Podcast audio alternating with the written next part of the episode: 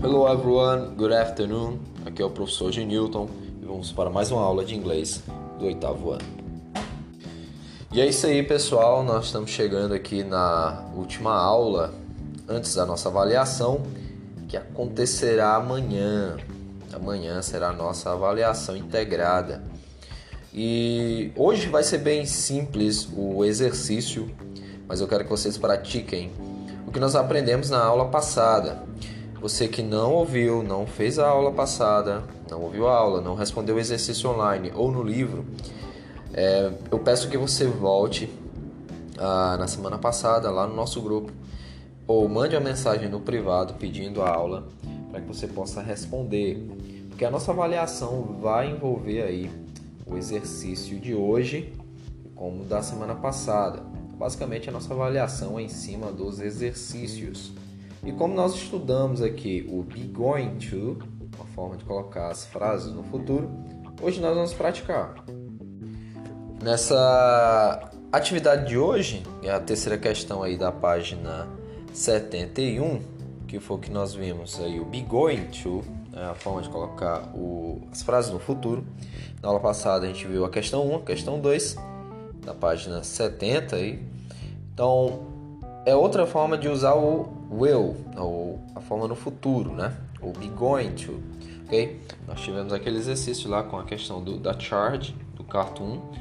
E hoje vai ser um exercício simples, pois vocês vão precisar, podem perguntar a algum familiar ou algum irmão, ou mesmo mandar mensagem para um dos colegas. É que será uma atividade que vocês vão poder interagir, né? vai ser bem dinâmico. Basicamente, você tem aqui um quadro, vocês podem ver no livro, Student 1, Student 2, 3, 4 and 5. E aí a pergunta, né? Se você vai viajar, is going to travel? E aí você marca yes ou no. Eu coloquei maybe para poder dar a oportunidade de na terceira coluna você poder escrever where to. Porque aí você vai poder completar. Ora, pessoa não tem certeza, pode viajar, a gente ainda está em, em incerteza por conta da pandemia, mas se ela for viajar, aí você vai poder escrever o local que ela planeja. Então aqui, pessoal, basicamente é para você usar o going to, por exemplo. Uh, eu sou o student one, então is going to travel. Me perguntem aí. Ah, vou dizer yes, sim, vou viajar. E aí a próxima pergunta é o que vocês vão escrever: Where to? Então, para onde? Para onde você irá, né? Para onde vai? Where to? Para onde?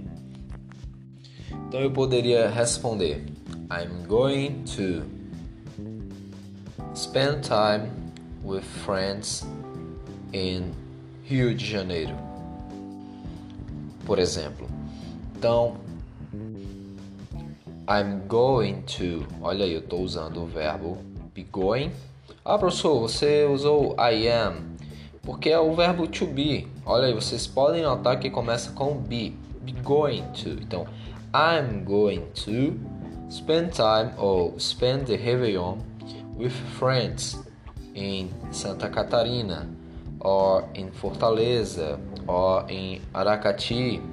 Então, I'm going to Olha aí, eu estou usando be going to. Então eu irei, eu estarei indo. Ok? Então basicamente você vai fazer a pergunta: Is going to travel? Yes ou no? Aí você marca. Eu coloquei o maybe, porque você vai poder também ter uma opção de clicar no maybe, porque pode ser uma resposta que a pessoa vai dar. E aí, no air to, você vai escrever em inglês muito bom ressaltar isso em inglês. Você vai escrever para onde, ok? E aí você vai usar como se fosse a pessoa. He's going to travel to Piauí.